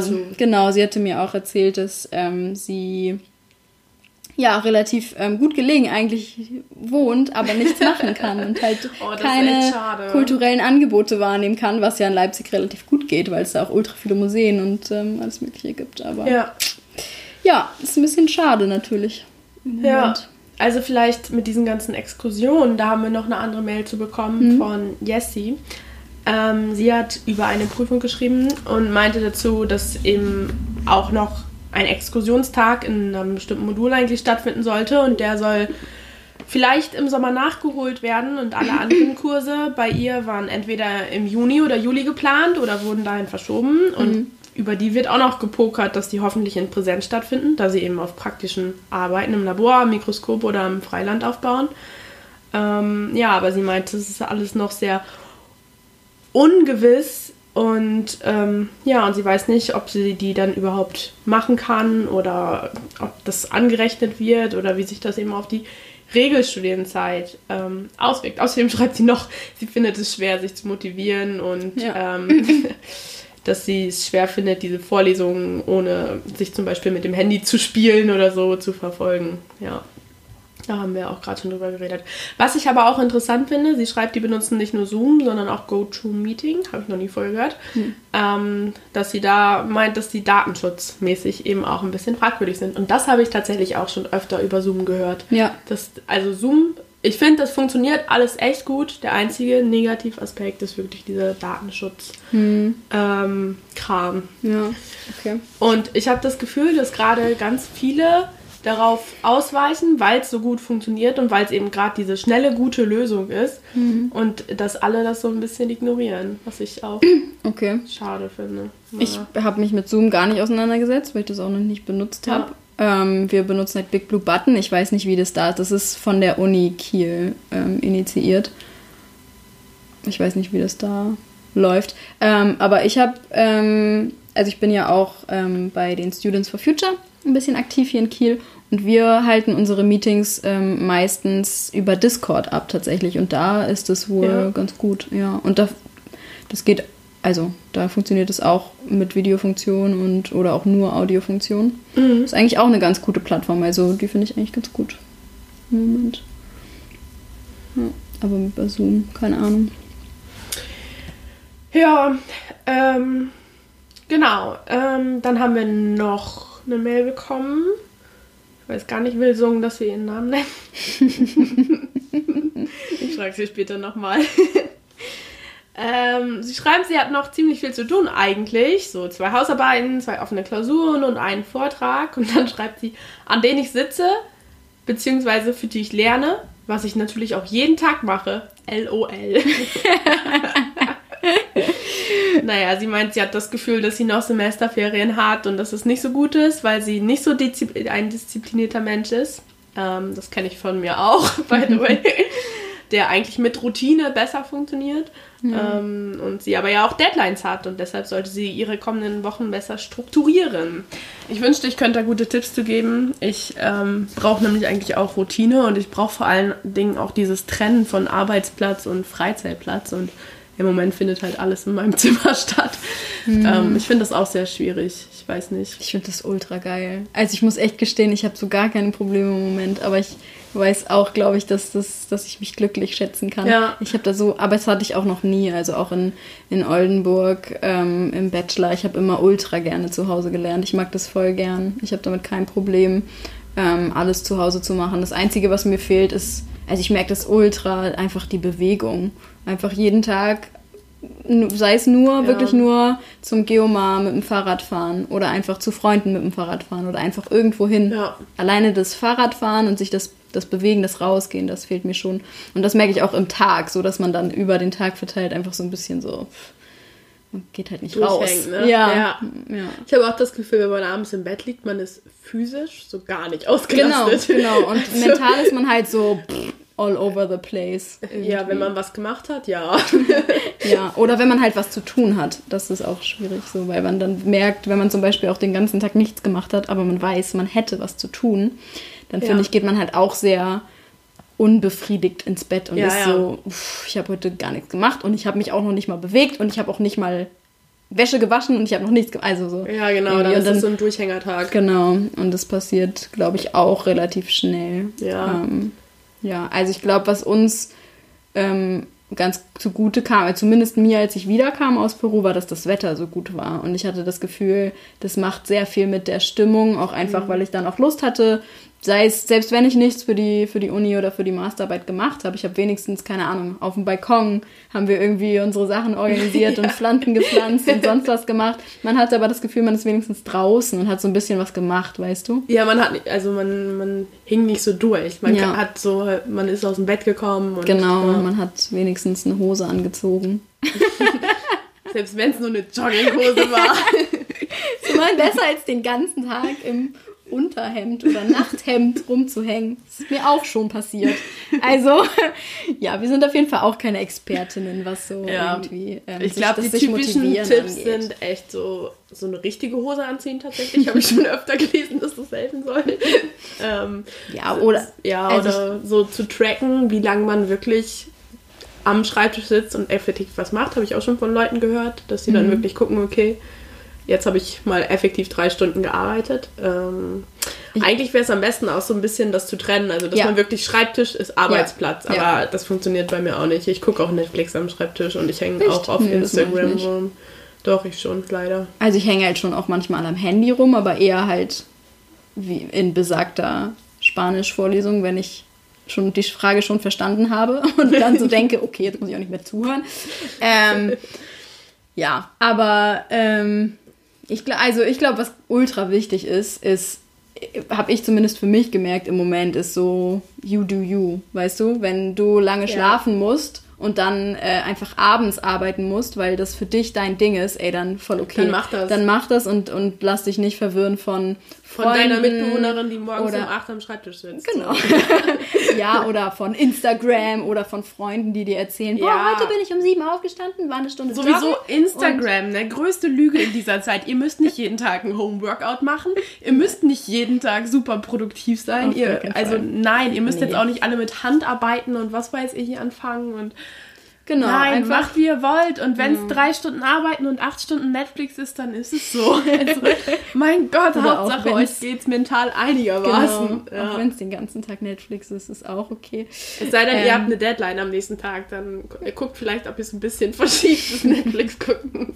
Nee, also auf jeden Fall wirklich, ähm, ja, macht einfach, was euch irgendwie gut Ja. tut im Moment und so. Ich finde, ich glaube auch jeder findet schon oder hat vielleicht auch irgendwie so seine Sachen, die er gerne macht und dann muss man es halt auch einfach machen so und sich nicht irgendwie stressen lassen. Und ich glaube auch, was ganz, ganz wichtig ist, ähm, ist mit diesen ganzen Online-Formaten sich auch ein bisschen Off-Screen-Time zu gönnen so und auch zu sagen so, keine Ahnung, ähm, weiß ich nicht, ich habe jetzt irgendwie vier unterschiedliche Telefonkonferenzen oder halt Videokonferenzen oder Online-Vorlesungen oder sonst was hintereinander gehabt. Ich mache jetzt einfach mal zwei Stunden, keine Ahnung, ich lese ein Buch, ich gehe eine Runde laufen, ich Ja. äh, setze mich einfach nur hin und starr die Wand an, so was auch immer. Aber ich glaube, es Ja. ist auch ganz wichtig, auch für auch sich gemerkt, persönlich dass so den ich, dass ich so abends neuerdings nicht mehr so gerne Netflix gucke, sondern mir lieber was anhöre oder so einfach nur. Ja. weil man halt sowieso schon so, man ist Ja, so man stimuliert guckt und man guckt den ganzen Tag Tag, nur auf, ähm, auf den Bildschirm. Das ist halt auch, das, das ist, das merke ich auch doll. Also, dass man jetzt so, wo wir, ähm, ja, wo wir, wir hatten ja jetzt auch gerade eine Abgabe, Eva und ich, für ähm, unsere Masterarbeit gestern. Ähm, und davor die Wochen, man hat halt jeden Tag irgendwie einfach stundenlang auf den Screen geguckt, um irgendwelche Paper zu lesen und um irgendwas zu schreiben. Das merkt man schon, dass man dann sehr viereckige Augen bekommt, würde meine Mama jetzt sagen. Ja. das sagt sie gut.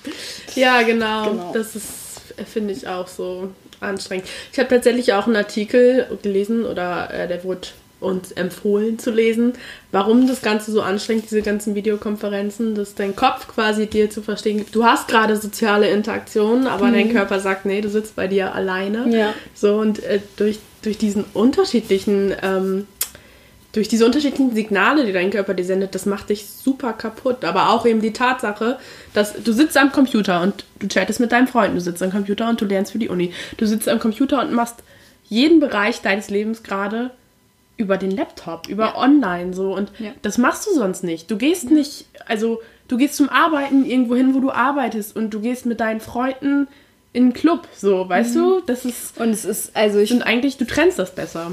Und man, man muss auch dazu sagen, so dass ähm, wir, glaube ich, tun gerade alle unser irgendwie Bestes, dass das alles auch irgendwie funktioniert, aber man kann einfach keine normale Sprechkultur damit ersetzen. So normale Interaktionen zwischen zwei, drei, vier, fünf, sechs, sieben Menschen, die sich treffen. Das ist einfach was ganz anderes, als wenn du die Leute in deinem kleinen Kästchen auf dem Screen siehst. Ähm, dann funktioniert das Internet bei dem einen nicht, dann was auch immer. Ähm, oder alle reden durcheinander oder was auch immer. Ja. Also so, ähm, es ist halt, ja, man kann das einfach nicht ersetzen, so das Persönliche. Ja, ja, ja. Und das ist auch, ich finde es auch immer besonders seltsam. Also ich weiß nicht, ihr habt ja auch ähm, so Gruppenmeetings noch quasi von der, von der unserer Arbeitsgruppe, Arbeitsgruppe, ja. wo ähm, wir unsere Masterarbeiten schreiben. Und das finde ich so seltsam. Ich persönlich finde es sehr seltsam, weil ich kam ja gerade erst wieder und ich kenne die Arbeitsgruppe gar nicht so sehr. Also ich kenne natürlich meinen Supervisor und ich kenne eine andere Masterstudentin, die ähm, ja, am gleichen Projekt ihre Masterarbeit schreibt, die halt auch in unserem Jahr ist. Ähm, aber die anderen kenne ich nicht. Und dann in so einem Gruppenmeeting zu sitzen und du willst ja auch nicht immer irgendwie die Person sein, oder also ich finde es dann auch seltsam, dann mit Menschen zu sprechen, die ich gar nicht persönlich kenne. Ja, Hatte ich aber in meinem die lernst kleinen du ja nicht über Videochat Genau. kennen, so. Die ja. sehe ich dann halt in dem kleinen Kästchen auf meinem Screen. So, ich finde, es ist auch, ist halt was anderes, als wenn man sich persönlich. Ähm, Ja, besonders würde. normalerweise bei so einem Arbeitsgruppentreffen sagt man dann irgendwie, keine Ahnung, das ist um elf und man trifft sich dann im Social Room von der, vom Institut so. Und dann sind die ersten so um fünf Uhr da und machen sich einen Kaffee und quatschen noch so eine Runde und erzählen noch irgendwas nicht so Relevantes vielleicht. Ja. Und das macht ja auch das, ähm, das Gefühl innerhalb Ja. von der Arbeitsgruppe, Ja. macht das ja auch ganz anders. Aber wenn jetzt alle so Punkt 11 in dem Online-Video-Meeting-Raum sind und der Professor von Anfang an sagt, hm, ja, wir müssen das ein bisschen strukturieren, wir gehen jetzt der Reihe nach die Leute durch oder so, was ja auch die beste, ähm, die, die beste Lösung für diese ganze Struktur des Treffens ist. Aber äh, du hast einfach nicht diese Interaktion miteinander. So, Ja. selbst wenn du mal auf was antwortest, aber es ist was anderes. Ja, weil es auch immer ein Monolog ist. So, Ja, es Ist natürlich. ja immer dieses, Ja. also mir geht's jetzt gerade so und so oder ich habe das und das gemacht. Ja. Und dann ist es halt, dann antwortet vielleicht mal eine Person darauf, aber es ist nicht so. Genau, und bevor man, also so geht es mir jedenfalls, bevor ich was sage, überlege ich mir auch, ist das relevant? Ja. Weil man hat sich ja normalerweise stumm gestellt. Ja. Und das heißt, wenn ich mich entmute, dann muss das, was ich sage, ja, Ja. also alle hören zu, so, Genau. also es muss relevant sein. Ja. Und ah, Es gibt es halt nicht ja- so diese, ja, Unter, genau. diese Untergruppen, die sich oftmals ja auch in, in Meetings finden, wo man dann nur mit zwei, drei Leuten redet. Ja, genau. Ähm, sowas gibt's ja nicht. Das ist nicht möglich. Naja, okay, wir sind voll abgekommen, aber das ist interessant auf jeden Fall. ja, es hat ja auch Ähm, mit online. Genau, wir wollten eigentlich darüber reden, wie man sich selbst besser strukturiert. Ich bin ja ein To-Do-Listen-Fan. So. Und nicht alles auf einmal sehen, auf einen Haufen, sondern jede Aufgabe für sich. Nicht an den großen Berg denken, den man ma- machen muss, sondern irgendwas aus dem großen Berg ziehen und das quasi erstmal machen. Ja, also ich, ähm, was mir hilft, ist immer so ähm, ein paar Tage vorzustrukturieren, sozusagen. Ich mache mir, keine Ahnung, eine Wochenübersicht und weiß, okay, an dem Tag ist die und die Deadline ähm, oder an dem und dem Tag muss ich das unbedingt gemacht haben. Und ich trage dann erstmal irgendwie nur Sachen ein, die ich unbedingt machen muss. Und dann nach und nach kann ich halt irgendwie füllen, was ich gerne machen würde oder was ich nicht unbedingt machen muss oder wie auch immer. Ähm, und dann einfach gucken, so, keine Ahnung, da, das ist auch, also was mir ganz, ganz wichtig ist, ist immer mir dann auch nicht unbedingt sagen, so, okay, von 12 bis 14 Uhr mache ich jetzt das, von 14 bis 16 Uhr mache ich jetzt das, sondern einfach aufzuschreiben, ich muss heute das und das erledigen, aber wann ich das mache oder wie ich das mache, ähm, ist mir freigestellt, wenn ich jetzt nicht irgendwie ein, ein Meeting habe, das festgelegt ist, wie zum Genau. Beispiel das Nehmt die Arbeitsgruppenmeeting oder produktiven Zeiten, wie sie kommen. Genau, ja, also- Das ist einfach so. ja, und, und was ich auch gemerkt habe, jetzt so über den Prozess dieser, dieser Abgabe, die wir, die wir gestern hatten, äh, es gab wirklich einfach Tage, ich konnte mich nicht konzentrieren ähm, und dann habe ich auch einfach nichts gemacht. So, das war dann auch in Ordnung. Dann habe ich einfach mal drei Tage lang gesagt, okay, dann mache ich jetzt, keine Ahnung, mach den Balkon schön, mach eine Fahrradtour, mach was auch immer. Ähm, und dann am nächsten Tag auf einmal ging es irgendwie. geplatzt. Genau, und dann kann man auf einmal irgendwie in drei Stunden fünf Seiten schreiben oder was auch immer. Also es, es passiert, also es klappt dann schon, wenn man halt irgendwie, glaube ich, also wenn man genug Zeit hat, sage ich jetzt mal, ne? wenn man jetzt irgendwie morgen eine Deadline hat, dann funktioniert das natürlich nicht so gut, aber wenn, ähm, aber genau, wenn man irgendwie Zeit hat für die Dinge, dann ja, man sollte auch nicht so harsh, glaube ich, mit sich umgehen. Nein, Weil man muss auch dazu sagen, also ganz ehrlich, hätten wir ein normales Semester, würden wir uns wahrscheinlich auch nicht so krass motivieren für einige Dinge. Nein, nein, nein. Aber es ist einfach nochmal so eine, also so eine besondere Herausforderung, auf jeden Fall. Aber passt auf euch, also passt auf, Ja. dass da nicht zu viel Druck mit im Raum ist und Genau. seid auch einfach ehrlich, seid ehrlich zu euch selbst und im Zweifel auch ehrlich mit demjenigen, bei dem ihr die Prüfungsleistung habt. So, dann schreibt dem, okay, gerade, es läuft gerade nicht so. Ne? Ich, ich glaube, die meisten, also es ist ja die erste. Pandemie für alle und wenn ähm, die meisten werden das verstehen, genau. auf jeden also, Fall. Das ist es ja auch einfach ein großes Thema und viele haben deswegen ja auch bestimmt Sorgen, ne? Und das ist einfach auch ein Thema, was gerade viel in unseren Köpfen ist und viel Platz einnimmt und dann ist Ja. weniger Platz für andere Dinge da. Ja. Ähm, genau, also wir sind auch nicht unbedingt die Strukturierungsprofis, aber Vielleicht ab und zu einen Spaziergang an der Luft machen, das finde ich immer, an der frischen Luft machen, das finde ich immer ganz gut. Okay, Also, So, genau, was? ja. Sung hat noch geschrieben, ähm, dass sie eigentlich ein Praktikum beginnen wollte, das jetzt aber verschoben wurde. ja. Das ist natürlich Mist. Ich habe heute auch die Nachricht bekommen, ich wollte im Sommer eigentlich ähm, an so einer Summer School teilnehmen, aber die fällt auch aus. Ja. Ähm, da kann man nichts machen, außer traurig sein, glaube ich. Ja, ist halt wirklich so und einfach warten, ne, dass das irgendwie irgendwann Ja, nochmal wieder nachgeholt wird. Ja. Also ni- nicht den Mut verlieren, so. Ja. Und sich nicht wegen sowas Sorgen machen wie, oh, das sieht aber blöd im Lebenslauf aus. Weil Ja, das ist gerade der größte. Quatsch, denke Ja. ich. Ja. Genau, es wird irgendwann stattfinden, das Praktikum, was geplant ist, oder die Schulen werden sich Lösungen überlegen. Ich weiß von einer Freundin von mir auch, die war im Schulpraktikum tatsächlich und dann wurden die Schulen geschlossen. Ähm, und sie war eben auch an der Grundschule, das heißt, da ist nicht viel mit Online-Learning oder so, ne? da kannst du halt nichts machen. Und die bekommen das tatsächlich angerechnet. Die müssen jetzt wohl irgendwie, also sie war da gar nicht so lange, aber die müssen wohl irgendwie eine größere Prüfungsleistung noch erbringen, zusätzlich dazu. Aber naja, es ist auf jeden Fall erstmal eine gute, schnelle Lösung. Ähm, dann wurde uns noch geschrieben, finanziell das Thema. Ja. So, hier hatte eine ihren BAföG-Betreuer oder so geschrieben, dass ähm, sie sich das jetzt alles natürlich verzögert wegen Prüfungen oder sowas wie eben diese Praktika. Ähm, und als Antwort kam zurück, dass die Studienverzögerung auf die Einschränkungen der Hochschulaktivitäten zurückzuführen ist, wenn das eben passiert, dass ähm, man, wenn man das nachweisen kann, dass man dann quasi die Zeit, einen Antrag stellen kann. genau, das- dass man dann länger BAföG bekommt quasi. Ja. Ich weiß auch nicht. Ich glaube, dieses ganze BAföG-Ding ist noch nicht so geklärt jetzt. Einfach weil, Ja. ja, weil man damit ja auch, also die müssen ja auch irgendwie sich überlegen, wie sie damit umgehen. Aber es wird, denke ich, auch ein Weg gefunden, also es muss ein Weg gefunden werden. um das betrifft- sicherzustellen, ja, ne? Es betrifft, ja so viele. so viele Menschen. Und es kann, also ich meine, es kann einem, also dem Individuum ja nicht ähm, vorgehalten werden. Man hat damit ja nichts, also man kann da ja nichts dran ändern. Ja, kann, kann, also, ja, das stimmt. Ich meine, es gibt auch viele gute andere Kredite für Studenten, ne, die dann irgendwie zinslos sind, aber komplett zurückzahlen musst oder so. Ich weiß es gar nicht genau. Ähm, und man muss sagen, als, also BAföG kriegen ja ungefähr ein Drittel aller Studenten, wenn ich aller Studierenden, wenn ich es richtig weiß.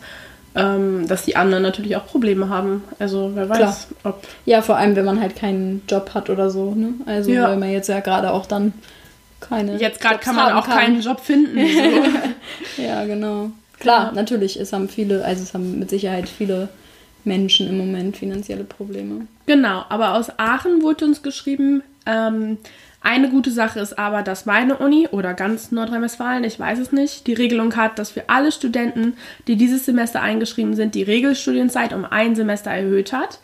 Ähm, wegen der Corona-Krise muss ich nämlich höchstwahrscheinlich ein Semester mehr machen, weil ich eine Sache verschieben muss. Und durch diese Regelung habe ich zumindest keine finanzielle Unsicherheit, da ich weiß, dass ich noch weiterhin BAföG beziehen kann. Und ich glaube, das ist eine gute Lösung. Ja, das Ja. ist wirklich eine gute Lösung, dass es von der Uni auskommt und ja. Ja, dass man das über diese Regelstudienzeit eben auch ja. regelt. Ja. Ähm, Jessie hat uns noch über ihre Schwester geschrieben, tatsächlich.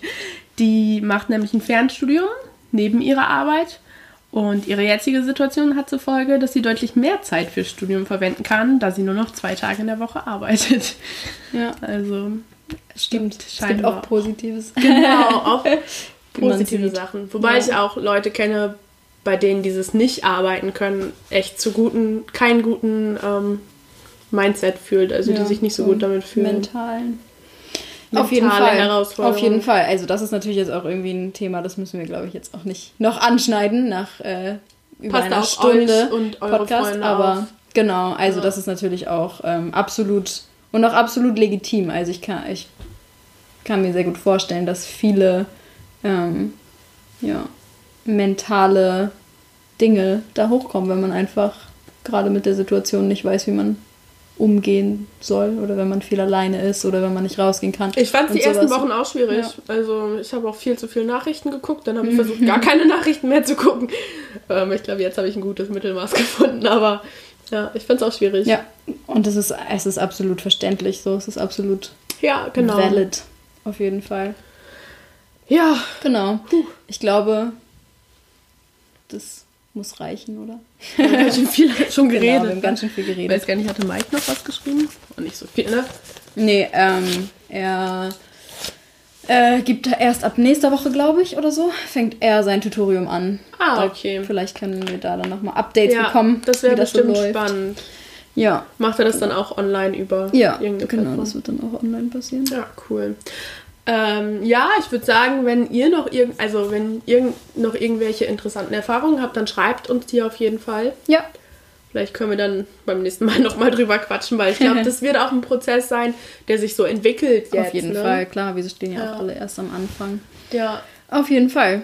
Ja, schreibt uns gerne eure Ideen, Anregungen, genau. Wünsche, was ihr euch vielleicht auch an Inhalten wünscht. Gerne. Und dann Ja. bleibt alle gesund. Und wir freuen uns über Bewertungen auf iTunes. Genau. Ja. Bleibt gesund, passt auf euch auf, auf eure Familien und Freunde. Ja, Ähm, ja, ich würde sagen, bis zum nächsten Mal. bis zum nächsten Mal. Tschüss.